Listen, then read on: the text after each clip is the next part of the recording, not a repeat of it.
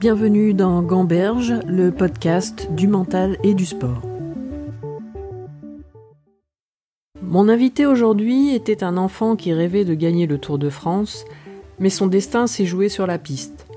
Il est le premier homme à avoir réussi à gagner sur le même championnat du monde les épreuves du kilomètre, du kirin et de la vitesse individuelle. Mais cette performance s'est construite à travers un parcours jonché d'embûches et qui a forgé son état d'esprit à travers l'adversité de ceux qui ne croyaient pas en lui. Il a attendu avant de goûter à la victoire, s'est remis en question et a fait des rencontres qui ont provoqué un déclic. Celui qui permet de rassembler tous les éléments du puzzle, de trouver enfin les clés pour arriver à la première place. Aujourd'hui, j'ai le plaisir de pouvoir discuter du mental avec François Pervis.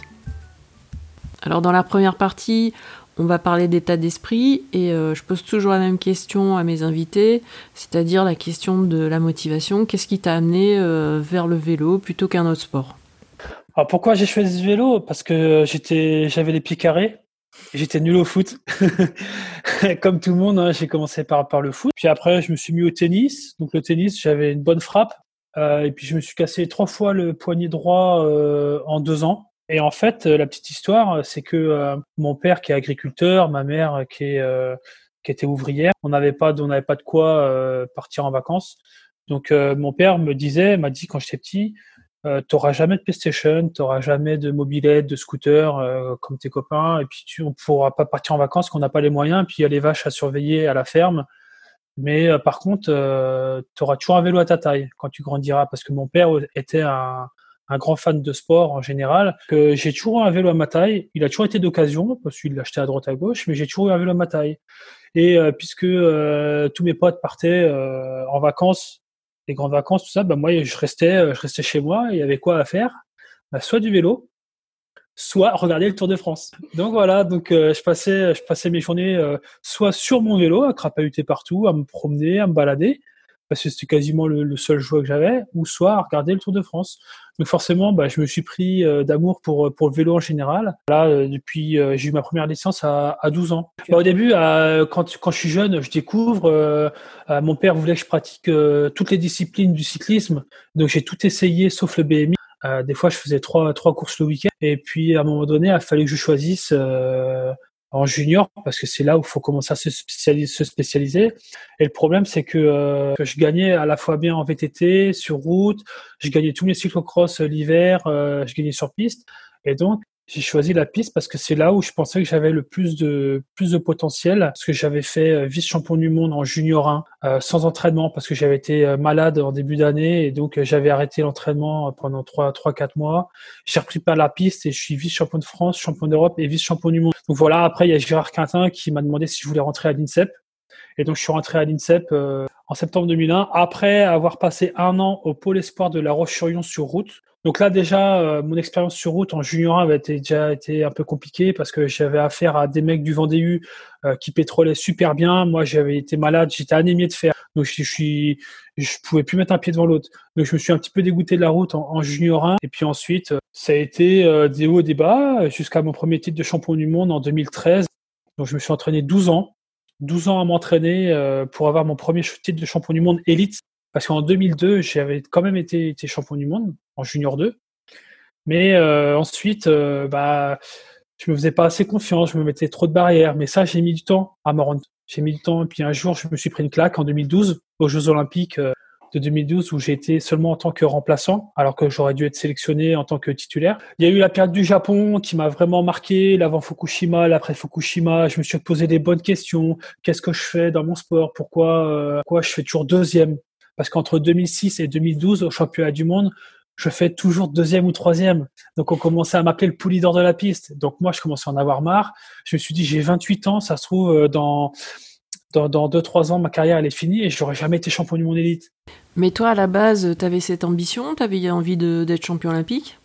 Pas forcément. Je rêvais plutôt de faire le Tour de France. Et après, quand je suis rentré en équipe de France piste, forcément, oui, je voulais être champion du monde.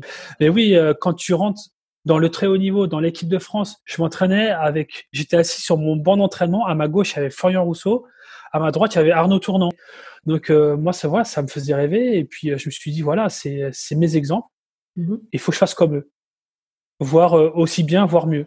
Et toi, tu penses qu'à la base, tu avais des qualités euh, mentales euh, spécifiques pour réussir à haut niveau?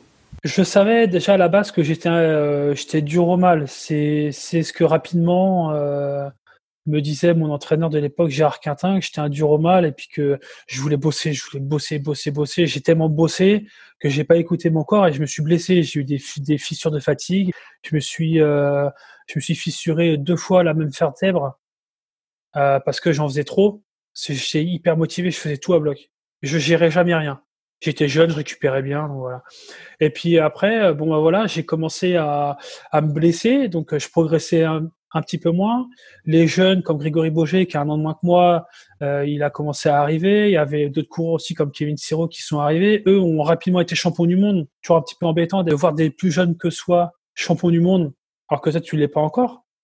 Mais voilà, ça c'était ma logique. Pour moi, euh, il devait avoir une logique et euh, des, des, plus jeunes que moi ne pouvaient pas être champion du monde avant moi. C'était bête, hein. Voilà, c'est débile. Donc je, j'ai commencé à être un peu frustré. Euh, je me suis blessé pas mal de fois. et puis après, euh, je me mettais trop de barrières. C'est-à-dire que je me disais bêtement, voilà, Là aujourd'hui, je tombe contre, par exemple, ce coureur-là. Il est champion du monde en titre ou ancien champion du monde.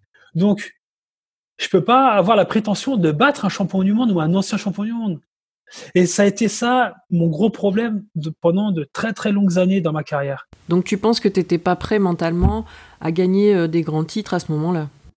Mentalement, j'étais pas prêt.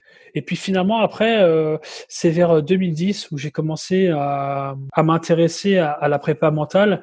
Parce qu'en fait, moi, ce que je me disais, je me disais, je suis sportif de haut niveau je suis ok, je suis champion du monde junior, mais euh, j'espère l'être chez les élites.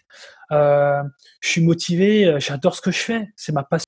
J'ai pas besoin qu'il y ait quelqu'un, j'ai pas besoin de préparateur mental, parce que je me disais, si tu as besoin d'un préparateur mental, c'est que t'es pas fait pour faire du sport de haut niveau. J'avais des a priori, et puis euh, ensuite, bon, bah, j'ai commencé à, chercher ce qui, ce qui clochait chez moi. Pourquoi? La chose que je me disais aussi, je me rendais compte que j'étais stressé le jour des championnats du monde, la veille et tout. Mais je me suis dit, mais c'est normal, c'est du stress, c'est normal. Qui ne stresse pas J'ai qu'un objectif dans l'année, c'est d'être champion du monde. Donc moi, je me suis dit, c'est un stress positif, c'est ce qui me permet de me transcender. Donc j'ai rencontré un, un chercheur dans la préparation mentale. Euh, donc lui, il m'a fait énormément de... Euh, et à côté de ça, je voyais aussi un, un autre qui s'appelle euh, Denis Troche.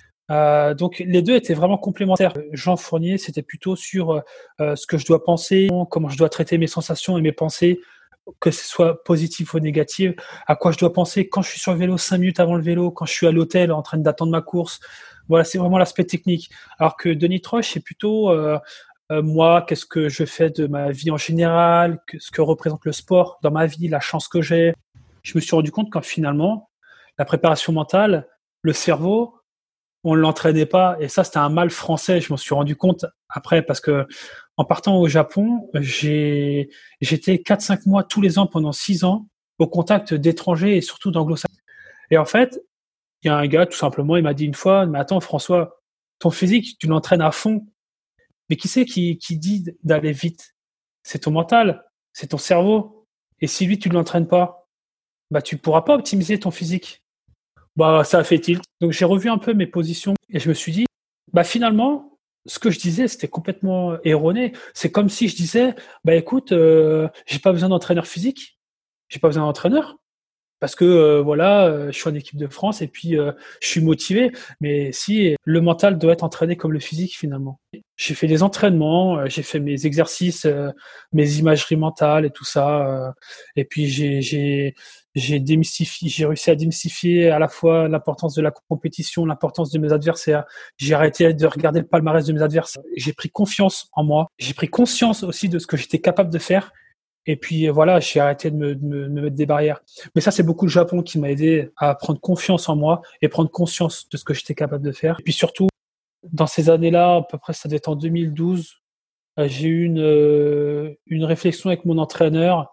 Et puis euh, il m'a dit, mais ça fait dix ans que tu t'entraînes de la même façon tous les jours. Quand tu viens à l'entraînement, tu sais ce que tu fais, tu sais pourquoi tu le fais. Et en fait, j'allais à l'entraînement, je, me je faisais ce qu'on me disait de faire.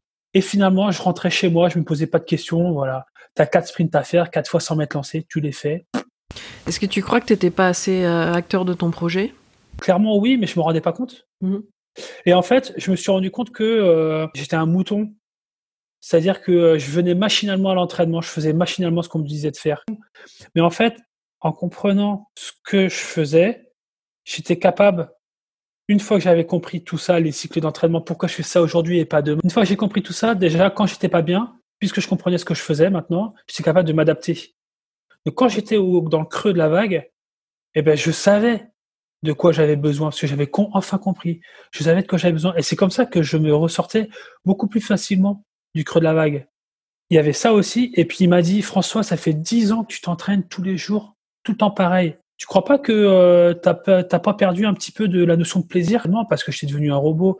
Et en réintégrant la notion de plaisir, rien qu'à l'entraînement déjà, en se focalisant vraiment sur l'objectif de séance, en comprenant ce que je faisais, c'est à partir de là que j'ai énormément progressé à la fois physiquement et mentalement, que je savais m'adapter euh, aux aléas de la vie quotidienne et aux aléas de ma performance, de, ma condition physique et tout ça, et que j'ai commencé à être champion du monde euh, la première la première année, puis ensuite bah, ça s'est enchaîné euh, de folie. Mais sans cette réflexion-là sur moi, sur quoi, comment, et la remise en question, une grosse remise en question hein, que j'ai quand même eue, j'aurais jamais pu gagner euh, tout ce que tout ce que j'ai gagné aujourd'hui et je me dis que je serais passé à côté de cette remise en question oh, bah, je serais passé à côté de, de, de, de sept titres de champion du monde, de deux records du monde, de ma carrière, quoi. Mm. Ma carrière. Et puis, je serais passé euh, aux oubliettes euh, comme, comme beaucoup de sportifs. En, nous, il y a, y a, y a un, un, vrai champion qui On met trop de côté cette préparation mentale. Eh bien, ce, ce, ce champion qui sommeille en nous, il peut ne jamais se réveiller. Et moi, ça a failli être le cas pour moi. Donc à un moment donné, euh, tu évolues parce que tu trouves du sens à ce que tu as fait. Ben oui, et puis puisque je me suis fissuré quand même deux fois la même vertèbre, j'ai été plâtré euh, deux mois de deux mois le haut du corps, deux fois deux mois. Euh, quand tu prends ta blessure dans le bon sens du terme, franchement ouais, tu reviens vraiment plus fort. De prendre chaque chaque épreuve, chaque épreuve comme une épreuve comme ça, comme un défi, et me dire c'est pas ça qui va me, c'est pas ça qui va m'enterrer, ça va me, ça va me, faire progresser euh, mentalement. Et euh, chaque chaque blessure m'a été euh, été bénéfique en fait. Je suis revenu. Quand on dit tu reviens toujours plus fort de blessure, quand tu prends ta blessure dans le bon sens du terme, franchement, ouais, tu reviens vraiment plus fort de blessure. Parce que tu peux aussi reprendre par les bases, tu peux faire attention à, à des choses auxquelles tu ne faisais pas attention avant, ce qui t'a amené à la blessure. Alors, en regardant un entretien de toi, j'ai vu que tu avais complètement changé euh, aussi ta perspective sur la, ta manière de t'entraîner, peut-être euh, d'écouter un peu plus ton corps. Moi, j'ai commencé un petit peu à m'écouter quand même, et puis surtout à, à me faire confiance.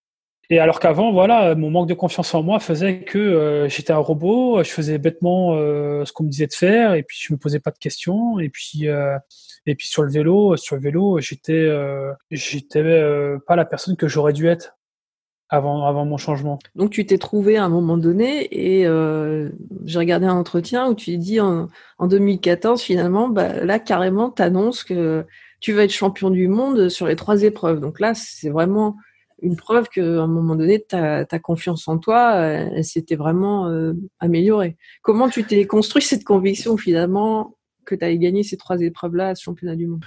Donc quand j'ai annoncé ça, ça y est, tout de suite on dit, ça y est, il, il se sent plus, il a pris la grosse tête parce que trois mois avant, je venais de battre mes deux records du monde. Et même pour ces records du monde-là, quand j'ai dit un mois avant mes records du monde, je vais à cette course-là pour battre deux records du monde, on m'a dit ça y est, il se, se sent plus, il a pris le boulard, euh, il passe plus les portes, parce que j'étais enfin devenu champion du monde en février 2013 pour la première fois de ma carrière après 12 années euh, d'entraînement.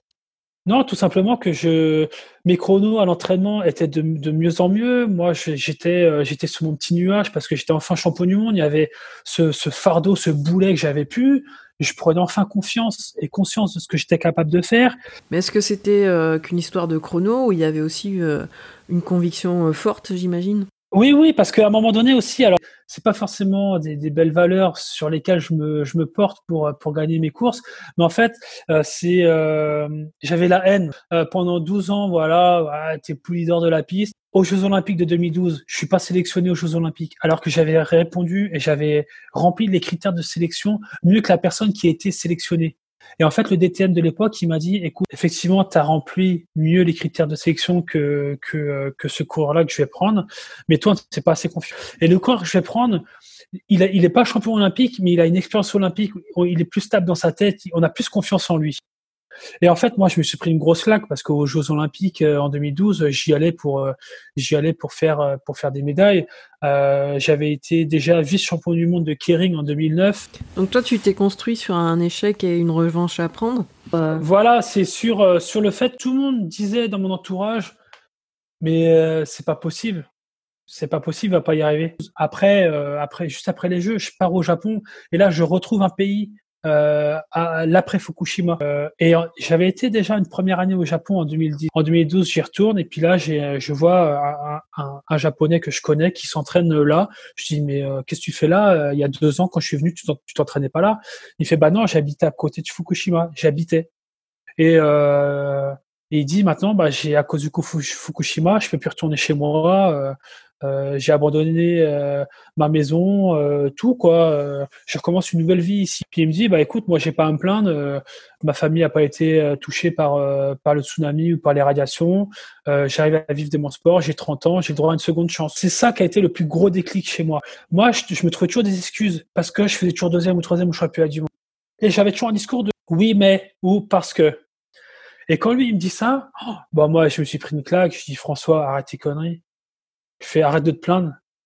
Quand t'entends un mec qui te dit ça, qui a vécu Fukushima, et que toi tu pleures parce que t'as pas fait les Jeux Olympiques. Et finalement après, c'est là où j'ai commencé à relativiser tout ça, où je dis vas-y arrête de te prendre la tête, c'est qu'un championnat du monde, c'est que du sport. Et puis moi je me suis dit putain euh, François, tu fais deux fois le tour du monde tous les ans grâce à ton sport. Et je me suis dit le 8 mai est parce que ça doit être banni de mon vocabulaire.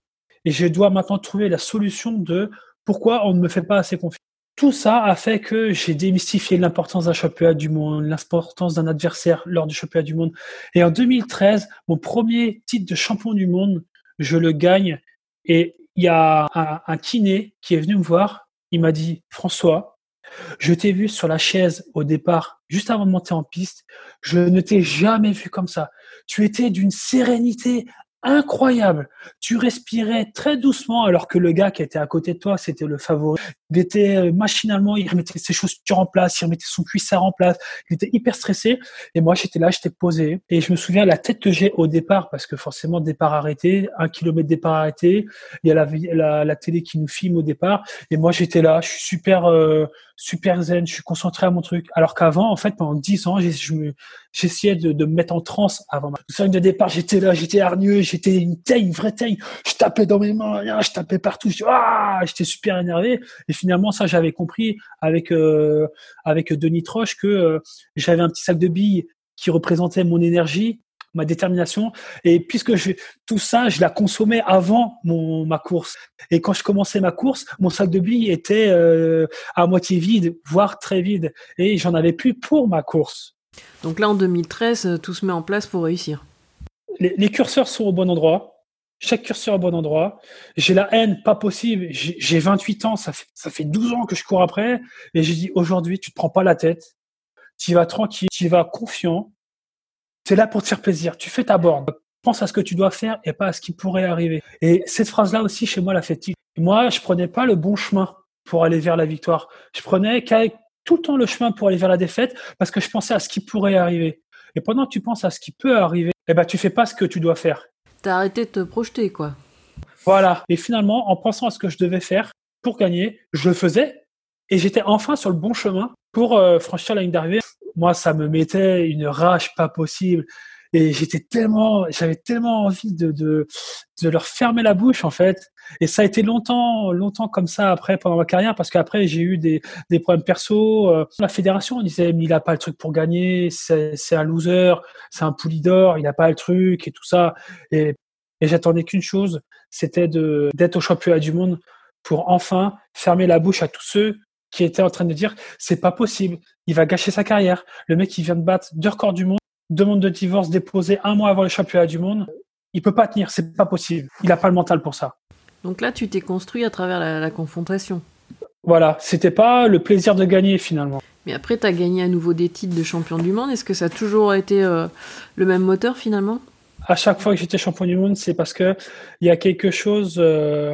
2014, après, c'était très conflictuel. ça a été jusqu'aux menaces de mort de, de l'ancien mari de ma nouvelle compagne. J'avais des nouveaux gros sponsors qui, qui, qui arrivaient.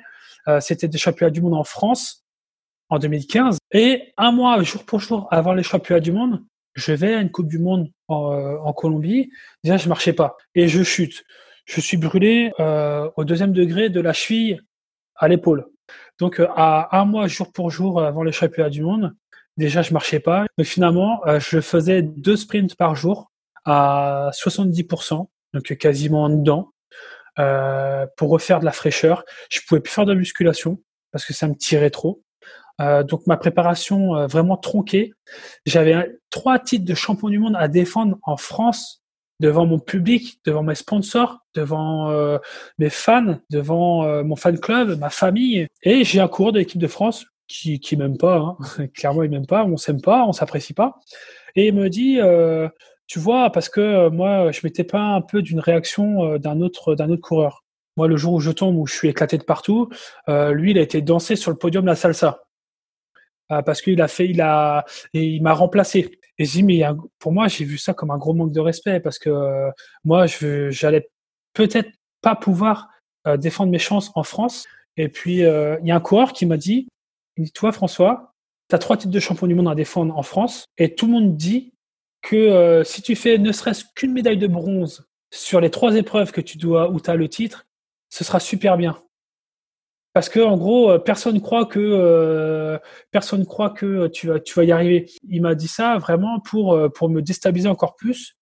Donc moi j'ai vu rouge, j'ai vu rouge et j'ai dit alors là tu vas voir si tout le monde dit ça, bah alors là et finalement bam moi, je gagne euh, deux titres de champion du monde dans des épreuves individuelles. Euh, et donc, voilà, j'avais la haine. J'avais une haine pas possible. Il y avait aussi toute cette pression, toute cette pression que je subissais parce que j'avais mes sponsors euh, qui voulaient absolument que je passe à la télé, que je leur renvoie de l'image. Donc, voilà. Pour 2015, c'était comme ça. 2016 aussi, la médaille au jeu. on était tous en, conflit avec notre entraîneur parce qu'on était très très mal entraînés et qu'on a quand même réussi à avoir cette médaille de, bronze aux Jeux Olympiques. Et euh, à la suite des Jeux Olympiques, puisqu'on s'était plaint de dire qu'on a été mal managé, mal entraîné, bah, la fédération, au lieu de se remettre en question, elle nous a virés. Donc interdit d'approcher, d'être au vélodrome, interdit de s'entraîner au vélodrome. Tout le monde a dit ouais, Boger, Pervis, faut arrêter, ils ont 32 ans, ça y est, faut qu'ils prennent leur retraite, ils sont trop vieux, qu'ils laissent la place aux jeunes. Bah écoute, euh, non. Les jeunes, tant qu'ils nous mettent pas dehors et tant qu'ils ne nous battent pas, on va pas leur dérouler euh, le tapis rouge, quoi. Hein. Faut que ça se fasse à la pédale. Donc moi, j'ai eu la chance d'être au Japon, de pouvoir continuer à m'entraîner comme je voulais là-bas au Japon et de courir, faire ma, ma tournée de kering. Et donc en revenant, j'ai dit, bah écoutez, moi je suis performant, je sors de ma saison de Japon, euh, j'ai championnat du monde, je pense que je suis capable d'être champion du monde. Euh, vous pouvez pas me refuser une sélection au championnat du monde. Donc ils m'ont mis des tests que j'ai validé. et ensuite, j'ai été faire les championnats du monde et je suis champion du monde. Donc là encore, c'était dans la démarche de euh, fermer des bouches, de d'être un peu dans la haine, d'être dans la dans, dans le conflit. Donc je sais que c'est pas des bonnes valeurs, c'est pas des belles valeurs pour, euh, qu'il faut véhiculer pour euh, pour être champion du monde. C'est comme ça que que, que j'ai fonctionné et que ça m'a aidé à être euh, à me transcender. J'ai eu la j'ai eu les dents longues, j'ai le couteau entre les dents, et c'est ça qui m'a euh, qui m'a donné une détermination, mais à toute épreuve. Et je me suis toujours dit, il n'y a rien ni personne qui va me foutre dehors pour m'empêcher de gagner, et il est hors de question que je leur euh, que je donne raison. Et alors, qu'est-ce que tu as ressenti euh, quand tu as été champion du monde après toute cette histoire et cette attente? Euh, c'est un soulagement, c'est un, ouf de soulagement. Euh, j'ai tout de suite senti euh, un fardeau en moi. Et je me suis dit, ça y est, je vais pouvoir inscrire mon nom sur les tablettes de mon sport. Ce maillot de champion du monde, on, est, on court tous après. Moi, ça faisait 12 ans, 12 ans quand même. J'y avais goûté un petit peu comme chez les juniors, mais c'est pas pareil. Hein. Et puis, ça n'a pas été du tout cuit. Voilà, c'était après une longue, une longue remise en question. Donc, ça a été une délivrance franchement une délivrance. Et c'est après, je me suis dit, ça y est, je suis capable de le faire. Donc si je le fais une fois, pourquoi pas deux? Et après, tu deviens, au lieu d'être outsider, tu deviens favori. Mais ça, est-ce que ça change quelque chose mentalement bah, euh, Ouais, ça, pour moi, ça, change, ça a changé quelque chose parce que je me suis dit, enfin, on compte sur moi. C'est qu'avant, les journalistes, quand ils me posaient la question avant la course, c'est quoi tes objectifs?